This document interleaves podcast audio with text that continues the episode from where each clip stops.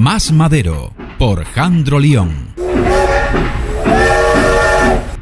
Bienvenidos de nuevo a nuestra super sección Más Madero, donde ya sabéis que siempre echamos madera al fuego, aunque os suene muy mal siendo yo policía. Hoy venimos a hablar del Consejo de la Policía, porque va a ser noticia de aquí en adelante, ya lo veréis. Pero ¿qué lechugas es el Consejo de la Policía? Lo primero que tiene que saber la gente es que la Policía Nacional y la Guardia Civil tiene prohibido la sindicalización a lo que todo el mundo conoce, que es la sindicalización normal, como UGT, comisiones obreras, el CESIF. Eso a nosotros no nos representa nos tienen marginados, nosotros tenemos sindicatos propios y también un órgano consultivo propio, y eso es lo que se denomina el Consejo de la Policía. A la Guardia Civil le pasa exactamente lo mismo, tiene el Consejo de la Guardia Civil. En el Consejo de la Policía Nacional, toda la problemática de la Policía Nacional se expone con los sindicatos que han sido votados, exactamente igual con las asociaciones de la Guardia Civil en el Consejo de la Guardia Civil. Son órganos paritarios, es decir, que existe el mismo número de personas que pone la administración con el mismo número de personas que votan los policías como representantes sindicales y tienen la representación en el Consejo de Policía mismo número de sindicalistas. Por lo tanto, tenemos que el ministro del Interior designa a tantas personas en ese Consejo de Policía como mismo número de representantes sindicales que aparecen en ese consejo. Me estoy explicando, ¿verdad? Pues vamos al tema, porque ahora viene aquí la clave del asunto.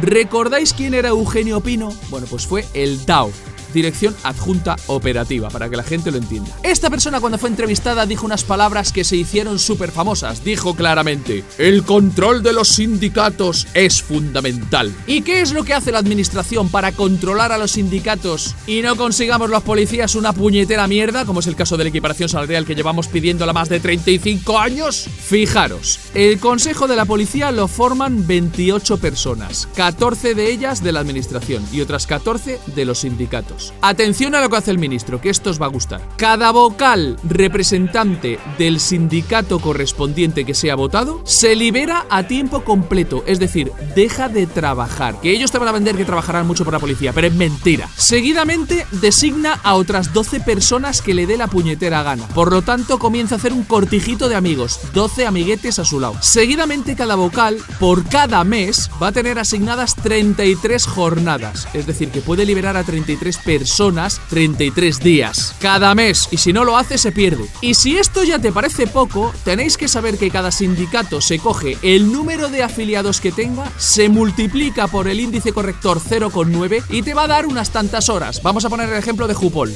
20.000 afiliados se multiplica por 0,9. 18.000 horas. Pues esas 18.000 horas se reparten para que puedan liberarse también todos los sindicalistas correspondientes que designe el Comité Ejecutivo Nacional de ese sindicato. ¿Entendéis ahora por qué los sindicatos están a palos y al final no están luchando por un interés colectivo? Efectivamente, porque lo que tienen son muchas dádivas personales. Así estamos, tronquis. Hablaremos más adelante de ello porque hemos dejado muchas cosas en el tintero. Y aunque lo que os he contado es algo chungo para la Policía Nacional, siempre os voy a pedir que la respetéis, porque el día que tengáis un problema ya sabéis a quién tenéis que acudir. A la madre del topo.